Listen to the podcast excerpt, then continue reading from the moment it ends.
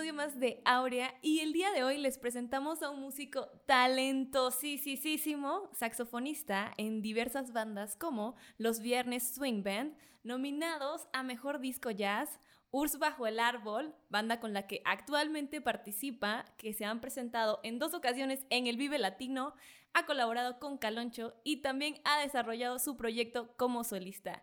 Sin más, les presentamos a Jonathan Arellano. ¿Cómo estás, Jonathan? Bienvenido, Jonathan. Gracias, gracias. Me, gusta que hayan sacado esa carta también de los Viernes Swing Band porque es una banda que quiero mucho. Aprovechando esta introducción, eh, pues también a todo su público conocedor, que si están escuchando este podcast porque son conocedores. Pues también tengo un proyecto que se llama Radio Café, con un querido amigo que se llama Moisés Plazola que lo conocí gracias a Caloncho, ya llevo pues ya más de dos años ahí en, eh, apoyando musicalmente pues ese proyecto que me encanta de este cantautor sonorense. También tengo una banda de swing, además de los Viernes Swing Band, otra que nos enfocamos más a la música tradicional que se llama Los Swingones, con, el, con los cuales también tengo una obra de teatro que pueden encontrar ahí nuestro disco infantil en, en plataformas, mi proyecto solista como bien lo dijeron, que tiene dos variantes, nada más para que la gente que nos escuche quiera saber más de mí, eh, pues sepa estas variantes. Tengo Jonathan Arellano Project, donde invito a cantantes con los que he colaborado en toda mi vida, y el Jonathan Arellano tradicional, donde es música instrumental,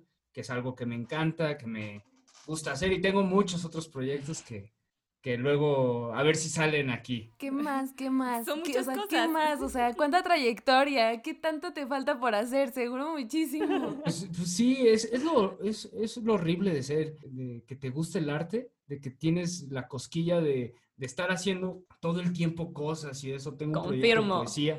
Tengo un proyecto de poesía que se llama La teoría del fracaso. Tengo un proyecto de música experimental ambiental que se llama Agua ¿Cuántas cosas? ¿Cómo te da tiempo? No, hombre, qué tanta versatilidad. Tuve muchos años de soltería, así que soltería hay de dos.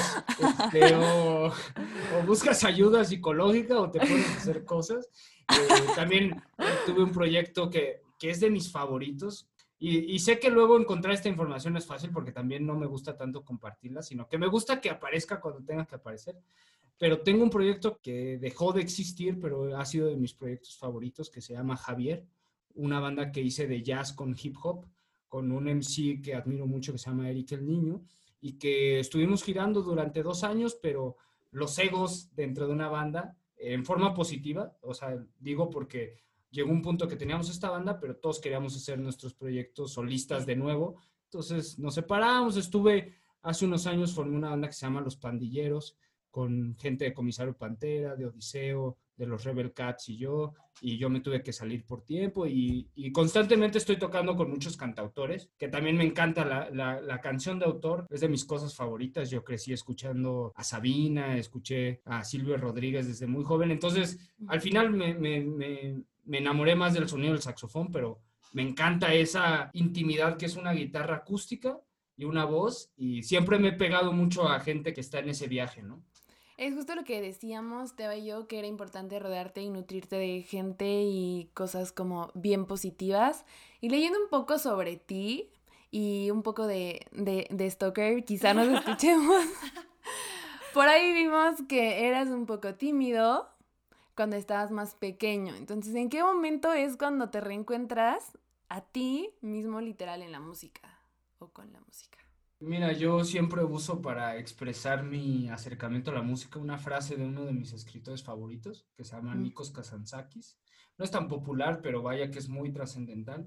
Eh, y habla de que en el arte, el arte es una expresión de, del alma, es la forma en que el alma grita. En esta desesperación de gritar, el arte se vuelve el medio, ¿no? Y llegó un punto en mi adolescencia, un chico enamorado, eh, que sí era muy tímido, muy, muy tímido, y entonces mis padres, por sugerencia psicológica, es como, a ver, métete a la actuación, probé en la actuación, actué en varias series así mexicanas y telenovelas y eso, pero no era para mí, no me sentía, este, lo único que me enseñó la actuación es a mentir muy bien. Cuando quiero ser un gran mentiroso puedo serlo. Estoy un excelente. Aguas, aguas. Podemos preguntar a mi exnovio. yo aquí clavándome yo solo en la cruz. No. Y ella pobrecita, oye. Pobrecita, no, si terminamos muy mal. Un saludo a que seguramente no está escuchando esto. Pero me enseñó muchas cosas en la vida. No quiero saber de mí nada. Esa será otra historia.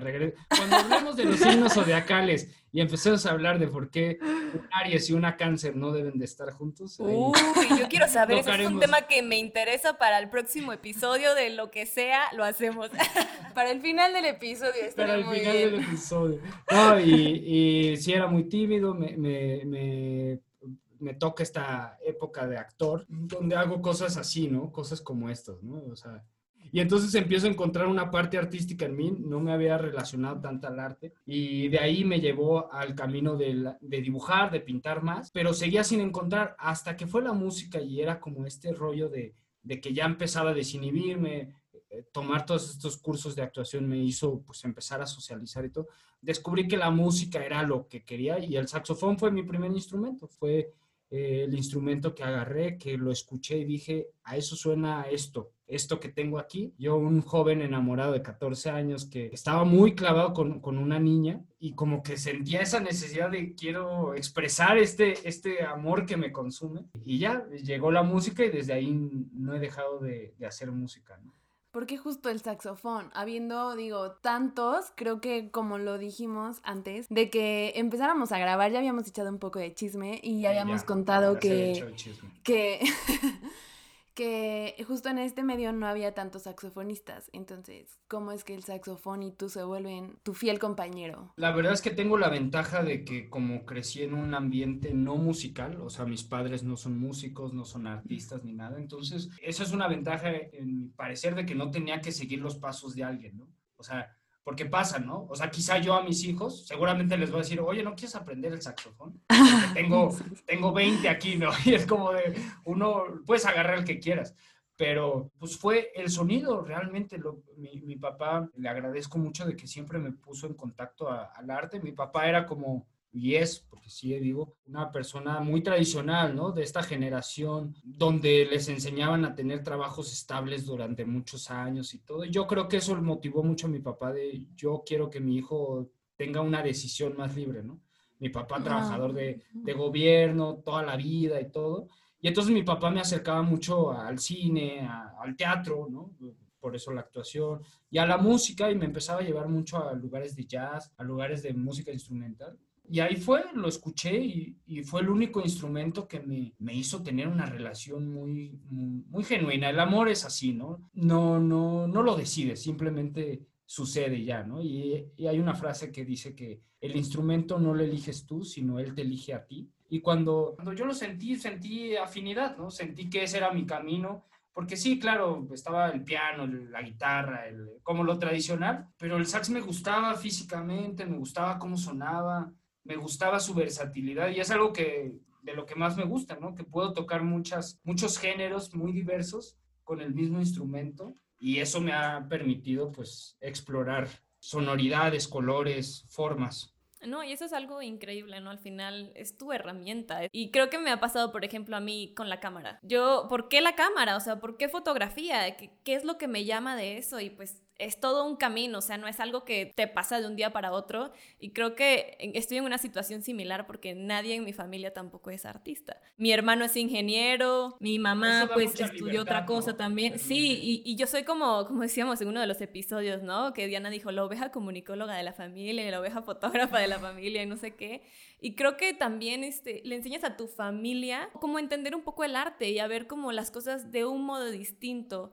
Y eso es algo bien bonito y algo que te quiero preguntar es, ¿qué te motiva a seguir haciendo música? Porque tienes tantos, pero tantos proyectos, como ya lo vieron al inicio, y todavía mucho más después lo que dijo Jonathan, que dices de en broma la soltería y demás, pero hay algo adentro de ti que te jala y te dice, es que quiero seguir haciendo más. ¿Y qué es eso que te jala? Creo que lo que siempre me ha determinado es que me gusta mucho aprender cosas. O sea, soy muy obsesivo con leer todo el tiempo, con ver películas, con aprender cosas, aprender de la vida. O sea, siento que por algo estamos vivos, ¿no? Y, y constantemente pues uno busca la razón de la vida, ¿no? Y el hacer música es como una forma de transformar esto que uno aprende, esto que uno lee, a canciones, ¿no? Y eso es lo que me gusta y por eso también puede sonar como muy pretencioso, ay, sí, toco en muchos proyectos y eso. Y para nada, más bien es como en cada género, en cada banda puedo explorar temas muy distintos, ¿no? Y eso es lo que más me llena.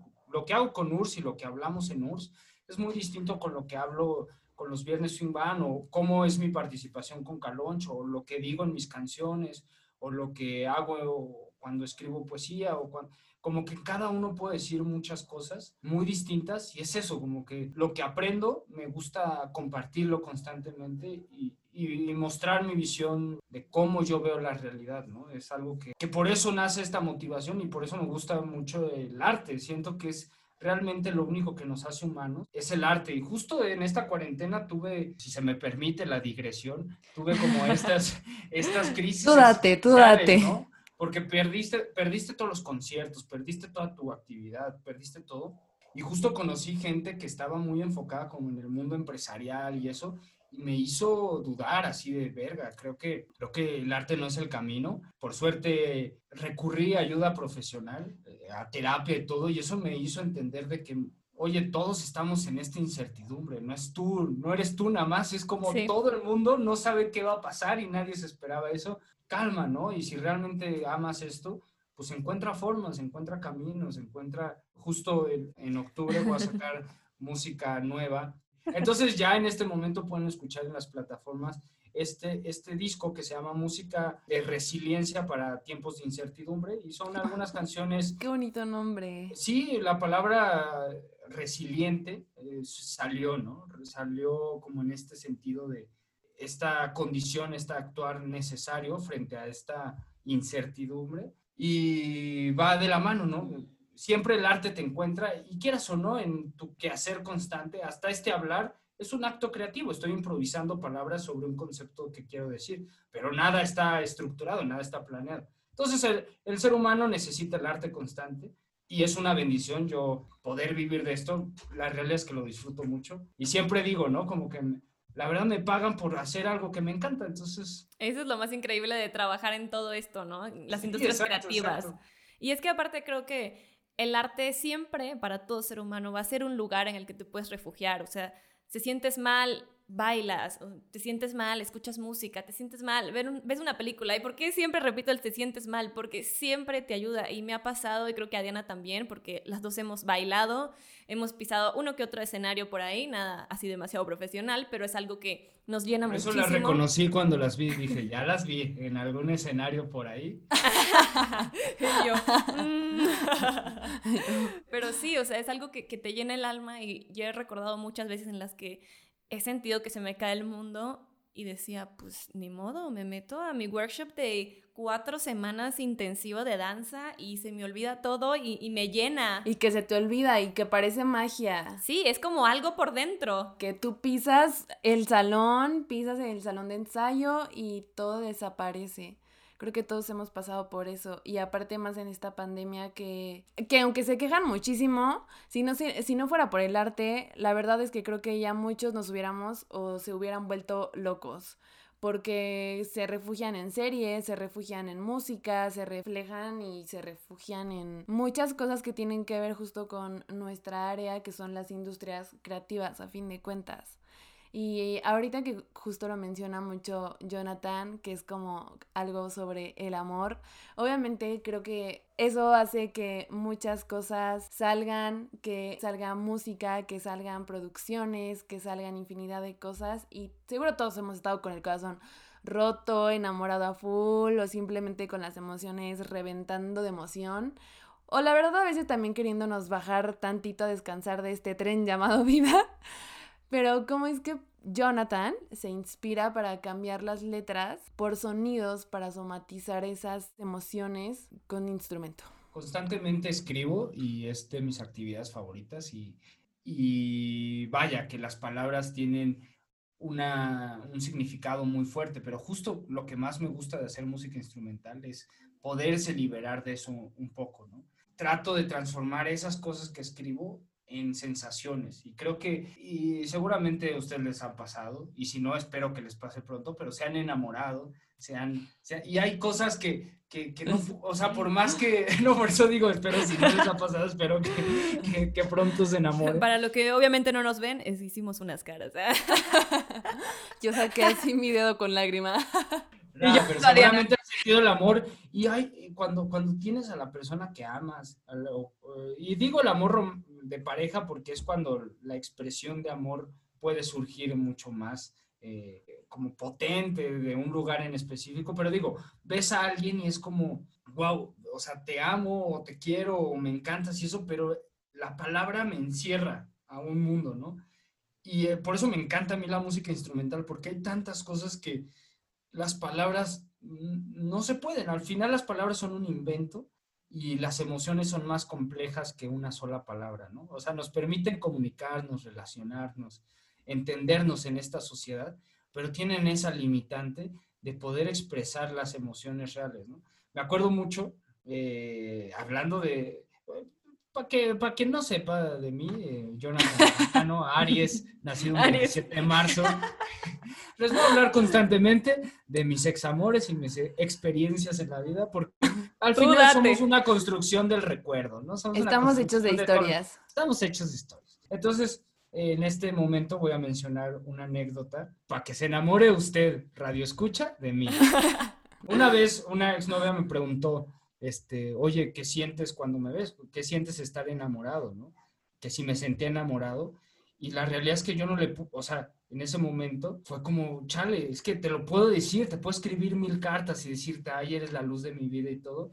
Y lo que hice más bien le compuse una canción de piano y se la entregué el otro día, ¿no? Y le dije, mira, esto es lo que me hace sentir. Y así es mucho mi relación con la vida, porque si le hubiera dicho palabras, se hubieran diluido en este tiempo constante que recorre, ¿no?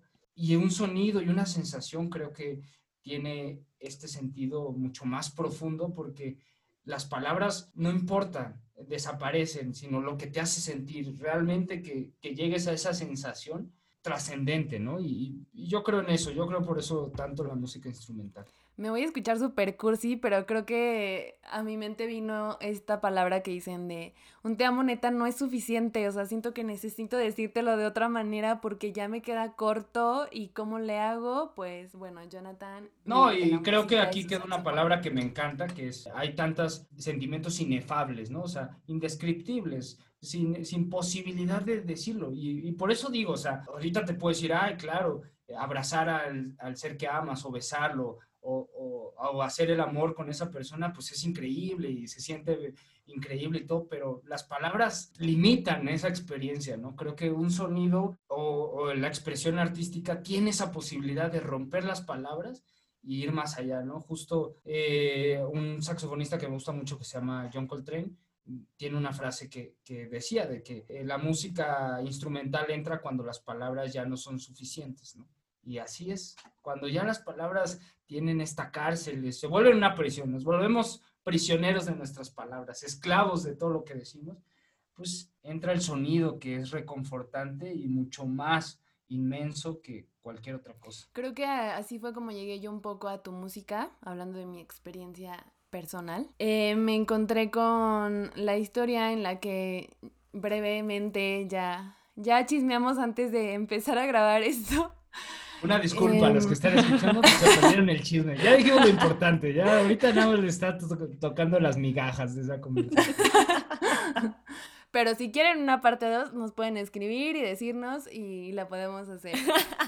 Pero una de las partes en las que yo te encontré fue porque te busqué por Instagram después de todo este boom que te conocimos, por otro invitado que ya estuvo anteriormente en el podcast, que es el buen profe James, que tú habías hecho una historia y que había subido tres canciones y en esas tres canciones decías que por favor, o sea, te dijeran las personas que te leían qué les hacía sentir. Entonces a mí me pasaba que con algunas canciones me daba mucha nostalgia y con otras me da una sensación como si de verdad yo estuviera súper enamorada sin estarlo. ¿sabes? Entonces... entonces se logra el objetivo, ¿no? Y también se me hace como muy eh, raro porque digo, ¿qué tal que esta canción yo la estoy percibiendo como algo muy romántico y Jonathan es el autor, la hizo y, estaba con el corazón súper roto y yo la estoy sintiendo como lo más romántico del mundo. ¿No te ha pasado? No, sí, me ha pasado. Justo les cuento la anécdota de que hace no mucho tengo una canción que se llama El Ermitaño, una de las canciones que mm. eh, terminé con esta relación larguísima de las cuales les he hablado y entonces me refugié a hacer música, me fui a otro lado, me encerré un rato y la primera canción que hice fue esta canción que se llama El Ermitaño, muy relacionada porque me gusta mucho el tarot y, y el, la carta 9 del tarot es, es, el ermitaño y con esta pareja el 9 era como un, número muy representativo. Entonces todo se conectaba, ¿no? Porque también el ermitaño es ese momento donde vas al encuentro de ti, donde vas a buscar pues la profundidad de tu ser. Y esa canción la hice deprimido, muy triste, y quería como esa, ese, esa sensación, contagiar esa sensación del caminado, de, de, la búsqueda y todo. En fin, ya está grabada y la pueden escuchar si gusta usted, querido Radio Escucha, para quien tenga contexto de, de, esta canción. Y pasa que hace unas semanas, unos meses, no mucho, en esta cuarentena, me escribe un fan así de, oye, eh, a mi esposa y a mí nos encanta tu canción, se la dediqué y es parte de nosotros porque nos sentimos muy conectados con ella y, fue bello. ¿no? pues al final es como las canciones, aunque tengan letra, como que las canciones son de quien la escucha, ¿no? O sea, es lo, bello del arte, ¿no? Como que... Y lo que te resuene a ti lo que te resuena. O sea, yo puedo ver un cuadro, eh, un perro triste, un dibujo de un perro triste, y para mí, ah, pues es un perro triste, pero quizá para el pintor que lo hizo era como, no, el perro significa que está feliz en realidad, yo qué sé, ¿no? Y entonces nada más le dije, pues mira, te comparto mi experiencia, yo le escribí en esto, pero qué bello que para ti sea pues una forma de vincularte con alguien, porque al final si te hace sentir eso, algo está percibiendo que yo, yo no contemplé. Y me encanta porque al no tener palabras, le puedes poner las palabras que quieras. Eh, casi todas las canciones que he hecho, la verdad es que sí soy muy, muy enamoradizo. A veces es horrible, o sea, me choca porque...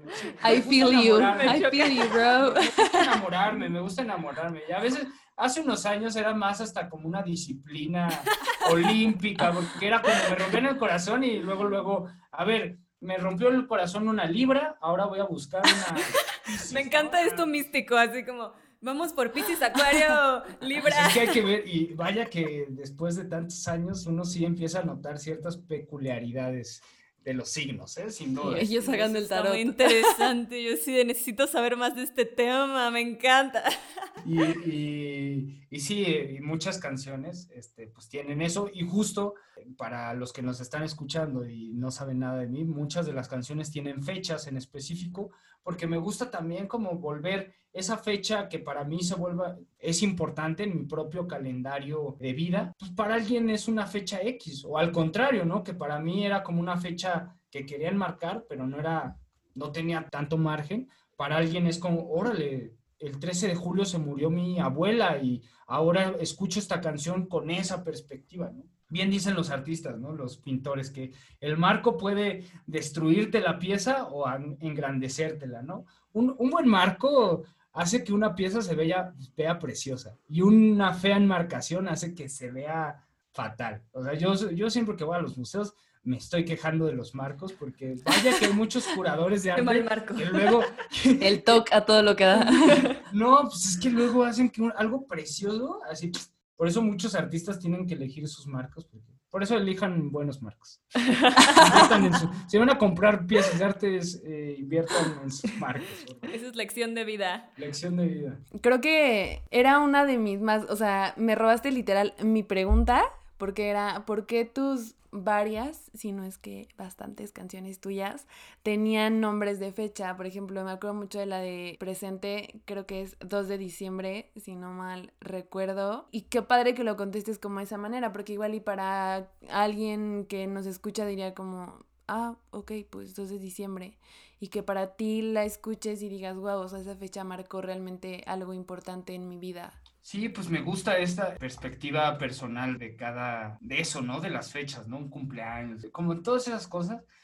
Sí, yo soy muy obsesivo con, con aprenderme esas cosas. Luego no hace bien, luego hace más mal que bien, porque es como que ya, ya tienes este estigma, ¿no? De la fecha y de tal día, ¿no? Pero me gusta, me gusta como yo, estoy en, en, el viaje personal como de, de, que me gustaría un día, al final de, de mi vida, como saber que tengo un calendario de, de momentos, ¿no? Y saber que durante toda mi vida fui llenando. Ah, el 5 de septiembre a los veintitantos años hiciste esto tan importante.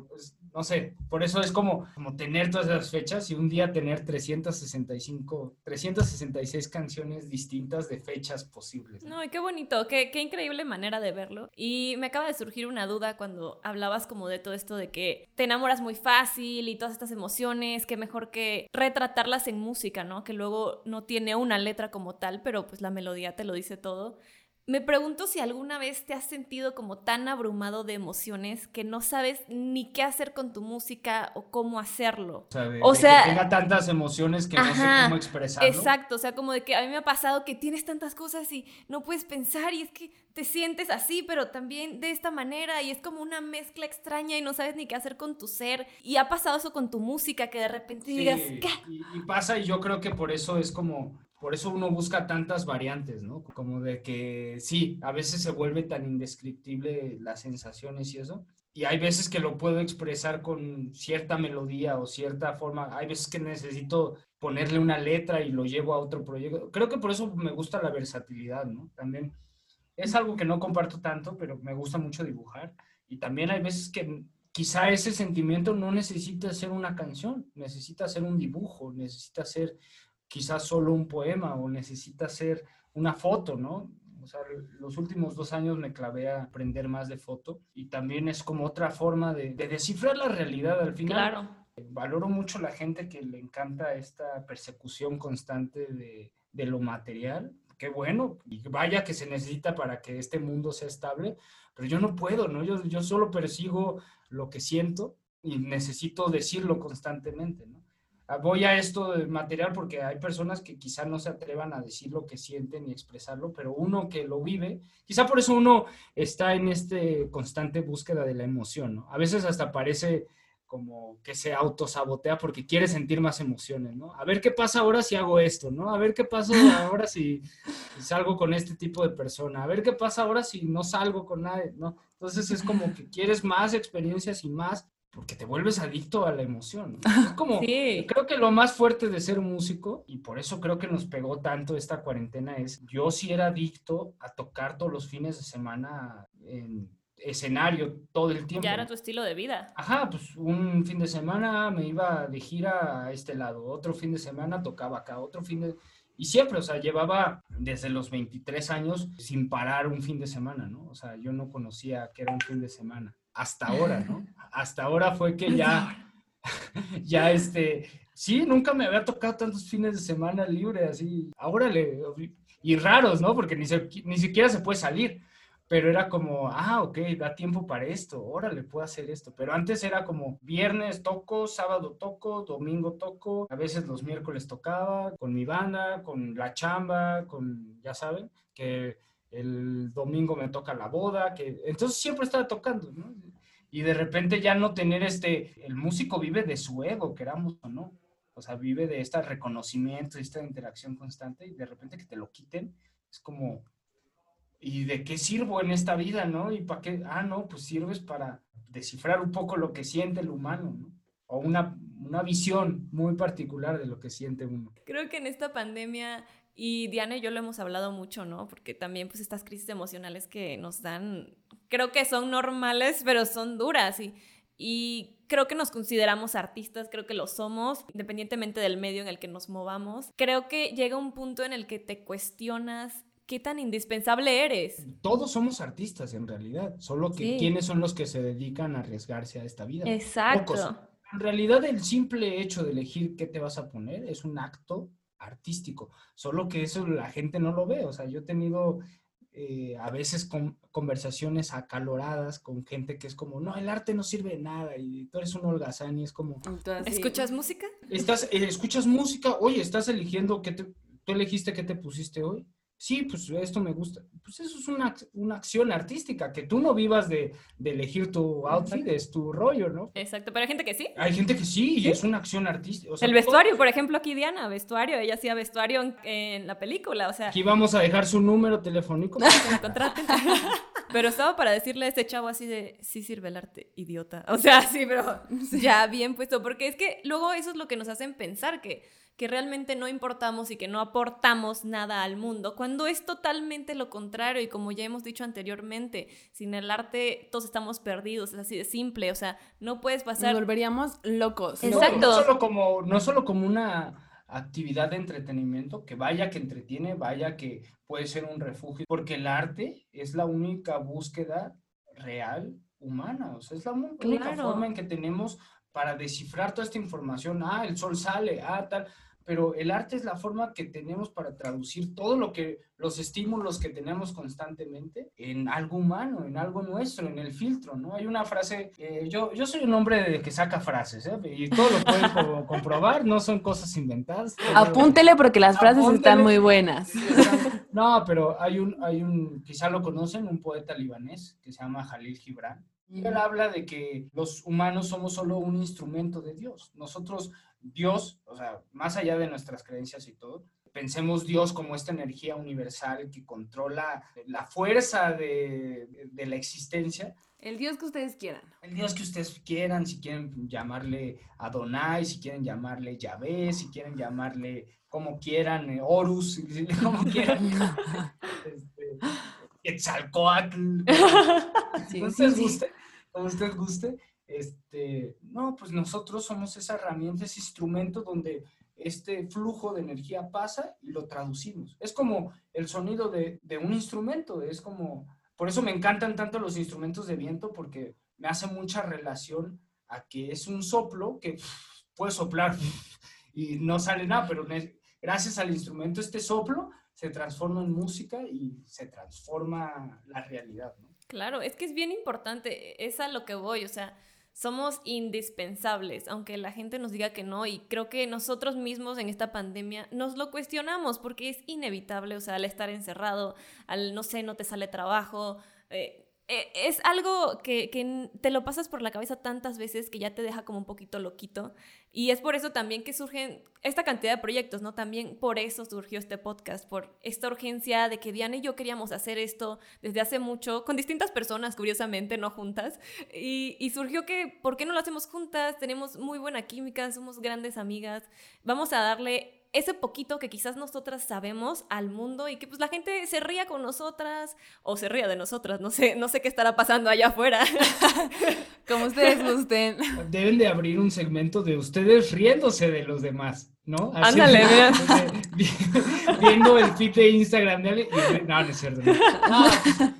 gran idea, gran idea. O sea, nunca, nunca, nunca van a sobrar espacios para comunicar porque cada quien tenemos una perspectiva. O sea, Diana quizá le gustaba de niña hacer ciertas cosas, eh, hacía otras cosas más grande, le gustaba más jugar baloncesto y a Teba le gustaba más el fútbol y yo qué sé. Y eso ya te abre perspectivas del mundo y de realidad distintas que si se congenia, permite esto, ¿no? Este encuentro, ¿no? Ya la vida es un encuentro constante, ¿no? Esta casualidad es como esta, ¿no? De que quizá nos tocó hasta hoy, pero si no nos hubiéramos conocido seguramente en un año, nos hubiéramos conocido. Todo lo que sucede en la vida tiene un sentido. O sea, yo sí creo en Dios y cada vez creo más. Y es eso, ¿no? Creo que las conversaciones que te da Dios no es a través de, del acto como tal, sino todos los sucesos que van pasando y esa es la forma que se comunica la realidad para poder descifrarla, ¿no? Voy a regresarme un poquito y va a ser súper drástico. No, estoy, no, estoy, drogado, ¿eh? No, no, importa nada de lo que dijiste, vamos a regresar a Está muy chido tu Dios, ese, tu Dios pagano, pero... No, no, no, o sea, sí concuerdo cañón con eso, porque aparte tengo muchas ideas y todo lo sabe, tengo memoria de Dory, entonces antes de que se me vayan las tengo que decir.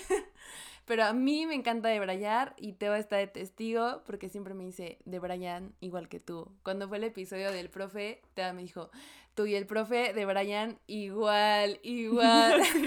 Pero aquí está la belleza del equilibrio, ¿no? Imagínate que te va también de Brian. No, esto empezaría, terminaríamos hablando de cuáles son nuestros episodios favoritos de Friends, ¿no? Digo, si fuera por mí ya estaríamos hablando de los signos zodiacales, pero hay que mantenerse profesionales.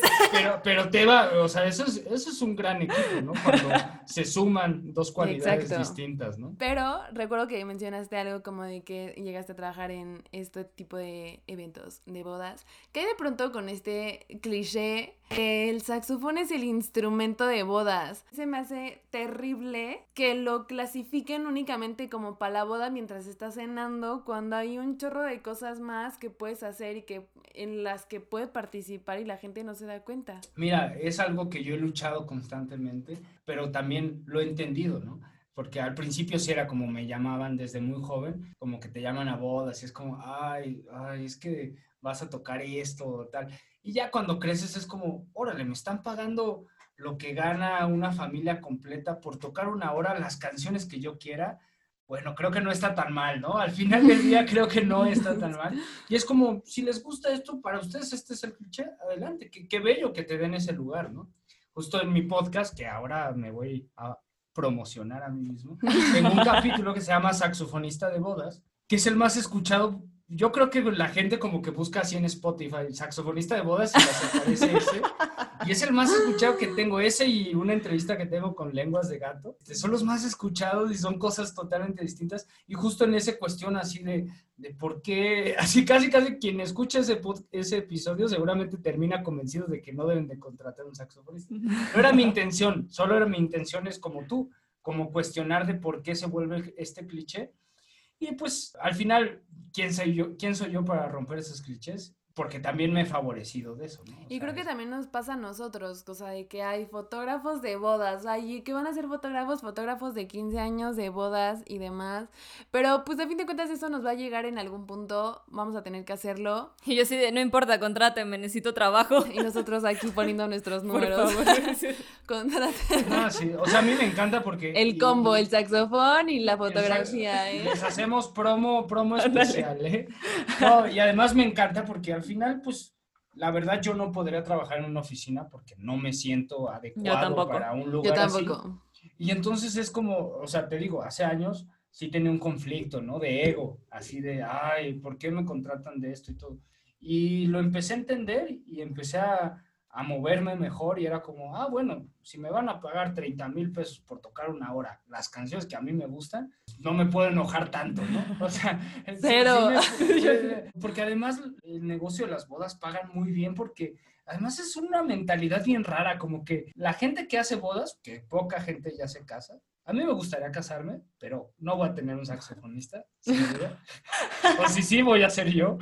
Pero la gente que se casa le gusta, o sea, como que ya vieron que van a gastar y van a gastar, que les gusta gastar bien, o sea, ¿no? O sea, es como algo como que ya saben que van a gastar un chingo, entonces vamos a gastar como ya, sin, sin pensar, ¿no? O por lo menos las voces que me ha tocado ir a mí es como se gastan bodas de dos millones, ¿no? Y es como, bueno, si quieres gastar en ese momento efímero, pues se vale y pues te vuelves parte de esa dinámica y se agradece. Qué bueno que la gente crea en eso todavía. Yo creo en otro tipo de compromisos. Yo creo en que voy a tocar en mi propia boda.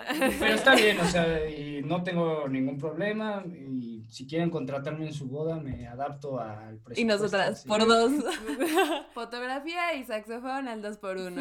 Y además, la verdad, he tenido la fortuna los últimos años de que ya puedo decir a qué bodas voy y a qué bodas no voy y además de que muchas bodas que me han tocado, por lo menos el año pasado, eran de fans. Y entonces eh, me daba la libertad de, tocar mis canciones, mi música original, llevar a mi banda. Y entonces es otra dinámica porque es como lo que, pues, es que luego a mí, eh, alguna vez escuché de un colega saxofonista de, luego uno se siente responsable, me están pagando por algo que me encanta, ¿no? O sea, hasta este momento he hecho muy pocas chambas donde no me gusta lo que estoy tocando, ¿no?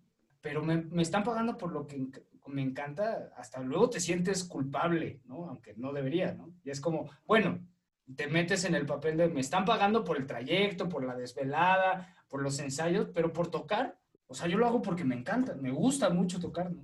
Y creo que muchas veces las personas tienen esta idea que el del saxofón es solo un integrante o que solo acompaña a la banda, pero ¿qué hay de eso? Porque de pronto te vuelves de este cliché o de esta idea que tienen, te vuelves ya Jonathan Arellano Project, en donde o Jonathan Arellano solito, en donde son tus rolas y eres tú y ahora sí ya la gente te ve como a ti, porque pues siento que todavía hay como este cliché de, ay, es que el, el que está ahí atrás.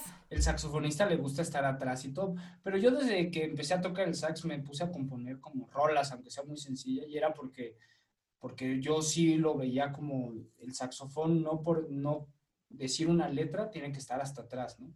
Y me gusta y justo invitadas están para, para esta presentación que voy a tener el 18 de octubre. Cuando toco mis canciones, que todo es instrumental, me encanta platicar la historia de, de, cada una de las canciones y hasta se vuelve un poco de stand-up porque me gusta eso, ¿no? Que, que sea como, como muy ameno y de repente la canción que no dice ni una palabra, entonces tiene este clima, ¿no? Y también, pues, pues ser guapo es una gran ventaja de, la modestia, la modestia. Me, encanta tirar esa carta. Nada, pues me gusta, me gusta que el saxofón no sea una limitante, ¿no? O sea, que el saxofón no sea como de, ay, por ser saxofonista ya no puedes estar al frente o adelante, o dirigir, ¿no?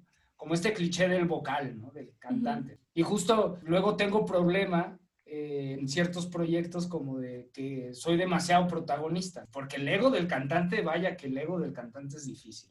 Más cuando tienes una banda, vaya que es difícil. Pues luego es lidiar con eso, pero me gusta eso, ¿no? Lo versátil, ¿no? Con Caloncho me toca ir atrás, apoyar, Cal es el, el principal y se apoya, ¿no? Pero en NURS me toca ir adelante, ¿no? Y en mi proyecto solista me toca yo dirigir toda la banda y en tal otro me toca hacer esto y cuando me invitan en algunas participaciones es como, ah, me toca nada más estar en el solo y lucirme ahí. Un minuto es mi momento de, de lucirme y después ya no, y lo entiendes también. Cuando me ha tocado tocar en orquestas es como, no, aquí no hay protagonistas y todos estamos juntos, ¿no? Y creo que al final eso es parte de tu camino, ¿no? Es parte de tu camino y también tú te vas armando ese camino y hacia dónde quieres ir y cómo quieres que se escuche y qué quieres transmitir, que es bien importante. Recuerdo que yo, yo conocí tu música pues gracias a Diana, ¿no? Porque ella fue la que me dijo, escucha esto, está increíble. Y, y, pues sí, o sea, no, no es por tirarte flores ni nada, pero sí ah, está increíble. Se o siente bonito, se siente bonito. o sea, que si quieren tirar más flores, yo no. Porque pregúntale a Diana, yo soy bien honesta. Esto es lo que yo le decía a Diana, le digo, o sea, no es por nada, pero siento que el sax le da un toque increíble y también único a la música. O sea, es algo distinto que no se escucha todo el tiempo y ya reconoces esa banda o ya reconoces a ese músico porque hay algo ahí. Que no suenan igual. Exacto, ya sabes, es como cuando escuchas una canción, no sé, de Michael Jackson, sabes que es de Michael Jackson, ¿no? Ejemplo. Ya, ya escuchas una canción de Urs bajo el árbol y ya sabes que ahí está Jonathan con el saxofón y es algo bien bonito. Y algo que me gusta y que, que va por lo que dices es justo, le da un toque especial y así fue mi acercamiento, ¿no? O sea, eh, no sé si ustedes han escuchado, ahí por los pósters quizá, porque no es una banda tan desconocida, pero un proyecto que me encaminó a, yo como saxofonista en una banda de rock, antes de que naciera US, una banda que se llama Alan Parsons Project, que Alan Parsons es productor de Pink Floyd y Pink Floyd también en su, el sax dentro de Pink Floyd, y todo ese rollo como justo, ¿no? Lo, lo, lo que dice Esteba de, de que el sax le da ese toque y a mí fue lo que me llamó, fue como, me encanta la canción y todo, pero cuando llega el sax, me gusta lo que sucede ahí. ¿no? Y es que es algo que no te esperas. Y yo quería, justo con este eh, momento inesperado, yo quería hacer ese momento inesperado, ¿no? Me, gusta. Y qué pasa también que fue algo que tocamos en el episodio de Cristian Cárdenas More, que era un poco educar al oído, porque pasa que igual y yo también escucho mucho a Caloncho, he de decirlo y he de aceptarlo. Y que desde que te conocí, que me empecé a adentrar más en la música, hice una playlist que se llama My Jazzy Vibes que es como donde tengo música así, o sea, con música tuya, pero también metí a Miles Davis y demás, como para ir entrenando mi oído, porque también me pasaba que de pronto, y creo que le pasa a mucha gente, que solo escuchan ciertos instrumentos, entonces por ende algunos pasan desapercibidos. Y creo que pasa, al menos a mí me pasó, que yo escuché em, La Vacación. en donde estuviste, me parece, participando. Ay, sí, me vas a perdonar. No había escuchado como muy a fondo hasta que ya le puse mucha atención a las canciones y dije, aquí está, o sea, ya lo puedo ubicar un poco mejor. Entonces sí, creo que hace falta un poco el hecho de educar un poquito al oído y creo que de ahí surge mi playlist en la que está básicamente de puras rolitas tuyas y Miles Davis y otras cosas. La verdad es un mundo fascinante. A veces es lo que me motiva día a día y a veces es lo que me deprime de saber que hay tanta música, en serio, tanta música. Yo intento todos los días escuchar algo nuevo, ¿no? Así, algo nuevo, como, a ver, quiero escuchar este género y me pongo a buscar algo que no haya escuchado como para saber. Y te das cuenta que hay tantas formas de interpretar la realidad de tantas, de tantas realidades. Y sí, me, me gusta mucho también esto, ¿no? De que mientras más escucha música, más te eres consciente de, de eso, de los sonidos, de... A mí una actividad que me encanta y se los recomiendo también a, a, los que nos escuchan en este podcast es escuchen música cerrando los ojos y traten de identificar todo lo que está pasando. A mí me encanta, para mí, a veces tenemos este estímulo visual constante de, necesitar ver quién está tocando qué o qué está pasando, pero la actividad de cerrar los ojos y no hacer otra cosa más que escuchar una canción se vuelve un momento tan íntimo y tan fuerte que es un placer que llega a otros puntos de tu cerebro que es como realmente puedes lograr concentrarte y experimentar cosas muy fuertes. A mí me pasó algo así con Tabata. Con esa canción me acuerdo perfecto que yo estaba aquí en mi cuarto apagué las luces, a punto de dormir, dije, necesito como música, pero sin, sin voz. Entonces me acuerdo que puse esa rolita y yo, o sea, bailo folclore. Entonces yo me imaginé en esa canción bailando como si estuviera bailando con tempo o jazz o algo así, cosa que yo jamás en la vida lo he hecho, o sea, y si lo he hecho he fracasado porque no ha sido lo mío, lo, lo mío ha sido más para ritmos latinos o, o folclore y demás. Y justo fue así. Tal cual, cerré los ojos, apagué todo y... Justo este nuevo disco que, que, que estoy lanzando, o bueno, esta nueva música, eh, estoy invitando a bailarinas que he conocido. La verdad es que el baile, o sea, yo soy un bailarín de ballet frustrado, y digo frustrado porque mis padres evolucionaron con el tiempo, pero una cosa que sí quería hacer muy de niño era aprender a bailar ballet y nunca me, me llevaron por allá. ahorita sería un gran bailarín de ballet y estaríamos hablando de otra cosa, ¿eh? estaríamos hablando de qué bonito bailo. pero eh, bueno, ya no decidí eso, pero la realidad es que me he conectado con muchas bailarinas y justo ahora esto les mandé a, a bailarinas que conozco por todo el mundo los tracks. Oye, baila, y justo hoy me, me mandó el video una chica de, de Salvador, me va a mandar otra chica de otra parte del mundo. O sea, lo que quiero es como, como es música instrumental, como eso, de que a ver qué Pero bailarinas como de cierto género o... No, justo eh, como que una de ballet, otra de contempo. Yo, pues mira, si te sirve folclore, Exacto, por, eso, ¿eh? por eso pongo a, a, la mesa eso de que, estaría, o sea, lo que quiero es eso, cómo el cuerpo traduce estas sensaciones, ¿no? Y nada más regresando también a lo de Tabata, esto sí creo que nunca lo he contado ni siquiera en mi podcast. Este, esa canción, eh, pues justo, mi, mi, exnovia se llama este, Primicia, Primicia. Mi exnovia se llama Tabata.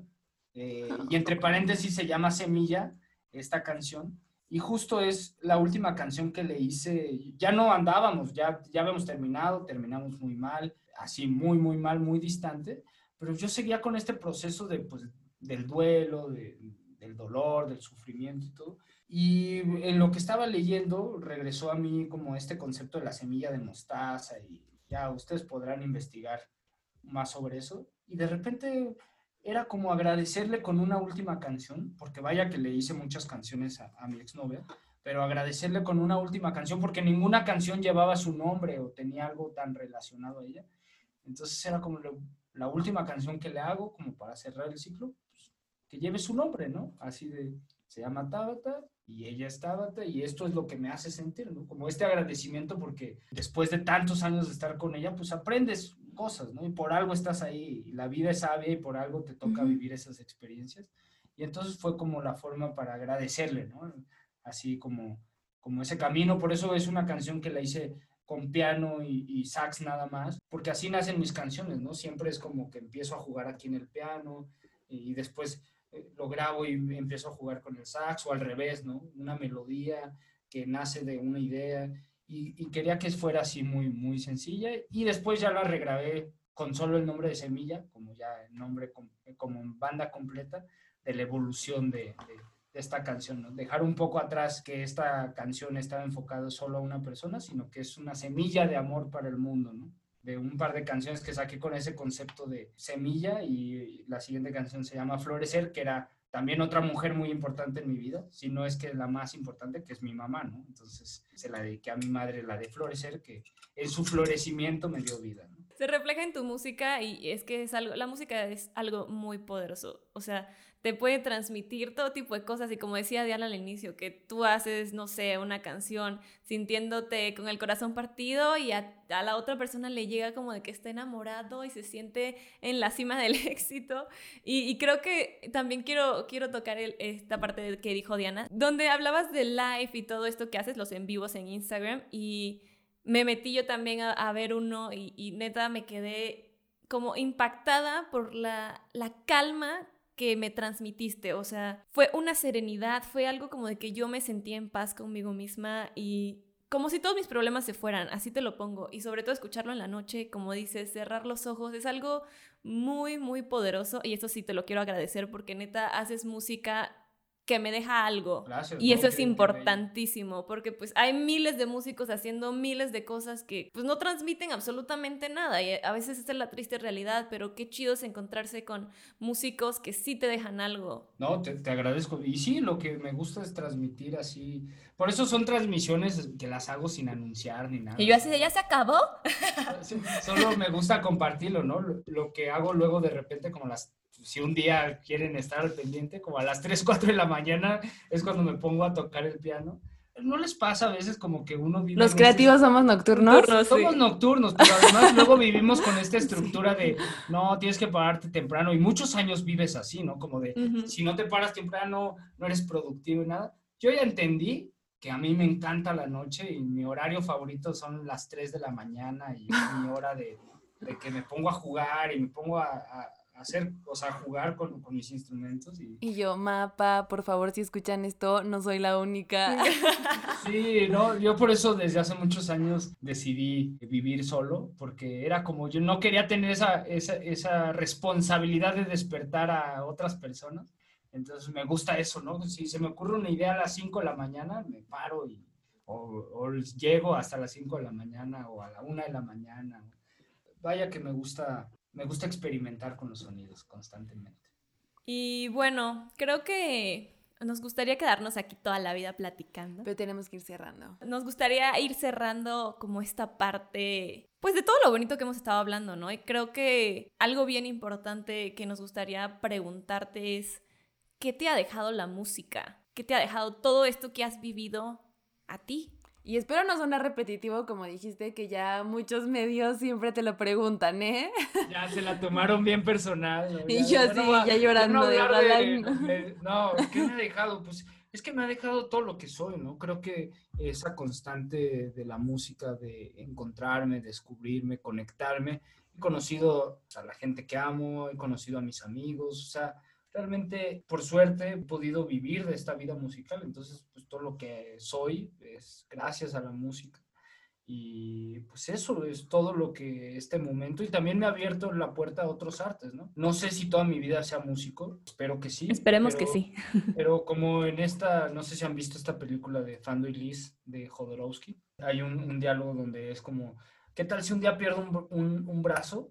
Sé que seguiría haciendo algo del arte, ¿no? Quizá ya no podría tocar el sax, pero seguiría haciendo, y si pierdo los dos, quizá ya no puedo dibujar ni siquiera, pero seguiría inmerso en el arte, ¿no? O sea, esto que hablábamos, ¿no? Quizá este puede ser el tema de este podcast, como la necesidad del arte o algo así. Ándale, este ya nos hiciste el trabajo. Como este rollo de, de, de, de que sí, o sea, la música me ha hecho ver que se puede existir inmerso en este mundo creativo y me ha hecho todo lo que soy, ¿no? Amén. Qué bonito y gracias por estar hoy con nosotras esta noche con risas, anécdotas y mil cosas más que desafortunadamente muchos no lograron escuchar porque estábamos echando el chisme, pero hardcore. Y ufa, se la Se la perdieron. perdieron, ¿eh? O sea, por Sí. eso tienen que suscribir. No, o pueden darle alguna forma para que sus fans escuchen las pláticas previas, ¿no? Así como- Eso sí, eso está, Si estaría muy Lo bueno. inédito, lo Sí. inédito, al- así de, lo si inédito, llegamos a ¿no? 200 suscriptores. Exacto, como si llegan a dos, o, o en el Patreon, ab- abran su Patreon o el YouTube este Premium o lo que sea así de, ah, si pagan la mensualidad, tienen acceso a, a todo nuestro chisme. al chisme, al chisme, así de, ah, ¿quieren ver cómo chismeamos Diana y Teba? Ah, pues paguen. No, pues sí, sí, porque está bueno, ¿eh? que en este episodio, antes de grabar, estuvimos chismeando denso. Sí, pero denso. usted, radio escucha, que no está pagando la suscripción, Se lo perdió.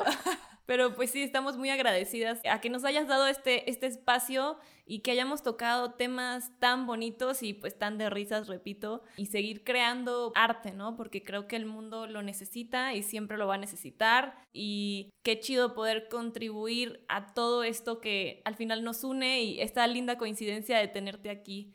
Entonces, Dianita, ¿quieres agregar algo? Me gustaría decirte que tu música me acompañó en momentos muy difíciles, especialmente esta semana. Por eso es que este episodio para mí se torna muy especial desde el momento en el que aceptaste, porque va para alguien que admire mucho y que aunque nunca pude decírselo, pues se lo digo hoy, que tú y tu música y tu saxofón siempre me van a acompañar en el camino y este capítulo fue para ti. Te quiero con todo mi corazón, donde sea que estés. Esto es para ti y de verdad tu música me acompañó muchísimo. A ti, Jonathan, en momentos muy buenos y en momentos no tan buenos. Y creo que eso es parte de justo lo que mencionamos en alguna parte del episodio. em, lo que la música te puede llegar a transmitir, acompañar en momentos buenos y momentos malos. Y pues nada, este episodio es como para mi saxofonista favorito, que no está, pero es para él. Y de verdad gracias, gracias, gracias por haber aceptado la invitación, porque tu música me acerca más. Muchas gracias. No, gracias por abrirte de esa manera y yo creo que la vida es muy sabia y todo sucede por algo, todo tiene una razón de ser constantemente.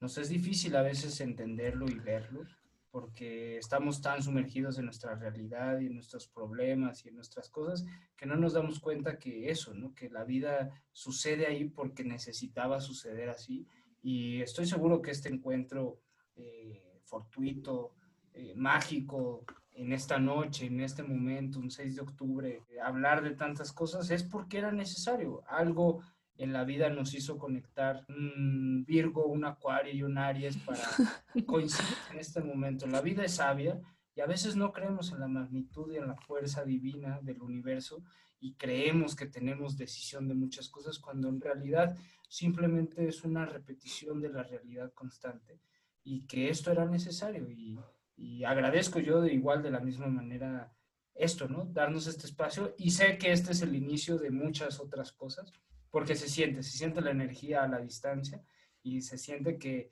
como platicábamos, ya nos conocíamos sin conocernos, ¿no? Y solo era un pretexto más este momento para poder coincidir a fondo la vida en silencio, todo lo que eh, nos ha conectado de una u otra forma era porque a veces hay que entender la magnitud divina y hay que entender la magnitud de la realidad y, y gracias, gracias por acercarse, gracias por, por tener este acercamiento, esta oportunidad, estas ganas de conocerme que se siente increíble, ¿no? Porque a veces en este quehacer musical y en este quehacer constante, a veces uno siente que, que no es escuchado. Al final uno, uno dice y toca y hace música porque quiere saber que alguien lo escucha, ¿no? Que alguien hay atrás que, que te está sintiendo y que está vibrando contigo. Y, y escuchar lo que dices, Diana, es como entender de que estas noches que uno hace esas canciones llorando o muy feliz o en tantas emociones y saber que está siendo recibida por alguien más y que Teba también se haya conectado y que haya dicho, wow, esto, esto no lo conocía, pero ahora lo quiero conocer, como que le da sentido a la vida y me encanta que la vida nos lo demuestre con acciones y saber que, que la realidad está ahí. O sea, este tipo de encuentros te hace sensibilizarte con todo lo que sucede, ¿no? Y te das cuenta que la persona que algún día trataste mal y, y sucedieron malas cosas, también era necesario que así sucediera, o la persona que ya no está contigo y por más que quieras, también era necesario que sucediera, y la persona nueva que llega también es necesario que suceda, y estamos en esta coexistencia constante que nos permite pues descifrar esta cosa llamada vida. Amén. Pero pues nada, siento que es como lo dijeron, nunca de nada por hecho. Em, sí, creo que debo de decir que nunca se lo dije, lo admiraba muchísimo y creo que es una buena oportunidad para decirte a ti ahora que estás frente aquí que pues tienes mucho talento y que te estoy admirando mucho porque me estoy adentrando a tu música y pues gracias por creer en nosotras que estamos igual empezando pues no sé tienen una química increíble esto se va se ve que va algo muy chido, ¿no? Algo muy grande. Y desde que las chismeé y todo, ahí como que vi que pues, sí, le están, lo están haciendo con amor. Se ve cuando un proyecto tiene amor, ¿saben? Hay gente que hace ciertos proyectos por la fama, el reconocimiento y eso. Y ese siempre es el, el talón de Aquiles del arte, ¿no? Si haces algo por el reconocimiento, no tiene sentido, ¿no? Y hay gente que lo hace y, está bien, ¿no? Es un camino, pero te vas a dar cuenta que cuando no recibas ese reconocimiento, se acaba tu sentido, ¿no? A mí es lo que más me encanta de poder tocar, no sé, mi proyecto sé que me escuchan cinco personas, pero sé que tengo una conexión real, ¿no? Y cuando me toca ir con otro proyecto donde se llena un lugar de 10 mil personas, también es increíble, ¿no? Pero es como de saber que esto lo hago por, porque me encanta hacerlo, ¿no? No me importa si un día me escuchan cinco, otro día me escuchan 10 mil. Lo que me importa es poder mostrar lo que soy y con que una persona en otra realidad se conecte conmigo es suficiente, porque para eso sirve este quehacer artístico, ¿no? Para conectarnos. Bueno, con esto los vamos dejando a nuestros bellos escuchas por acá. Les vamos a estar dejando todos los links, todas las redes sociales de Jonathan, sus miles de proyectos. Vayan a escucharlos todos porque repetimos, excelente servicio. Cinco estrellas. cinco estrellas. Que le dé prioridad a lo que acabo de sacar, que ahí va a estar recién estrenado. Esto de Salidito del horno. De la resiliencia para tiempos de incertidumbre. Y si usted al momento de estar escuchando este podcast ve en su calendario, tome, a ver, tome su celular, vea su calendario. Si dice antes del 18 de octubre, se le espera, se le espera este 18 de octubre en el Foro para que vivan la experiencia completa, porque esto no es lo mismo ya en persona, ya olernos de cerca, ya sentirnos de cerca. Vaya que el olor es muy importante, ¿no? Vaya que la energía de cerca es muy importante. Así que se le invita a usted, amable consumidor, suscriptor asiduo a este podcast, que el 18 de octubre nos acompañe y que escuche la música. Ahora sí, regresamos con Teba y este cierre culminante. Regresando con Teba al estudio. Teba al estudio. Síganos en nuestras bellas redes sociales en Facebook, en YouTube, en Apple Podcast, en Google Podcast. Estamos en todos lados. Estamos en todos lados, ahí es para menos. Sí, como Aurea Podcast, recuerden. Como Aurea Podcast. Y les vamos a dejar por ahí con Jonathan y esperamos seguir en contacto y que salgan más cosas entre, entre este trío por aquí. Aglomerado, este aglomerado de... Este aglomerado de ideas, emociones y divagaciones. Así que los vemos en otro episodio más con todo y mocos. Adiós. Bye.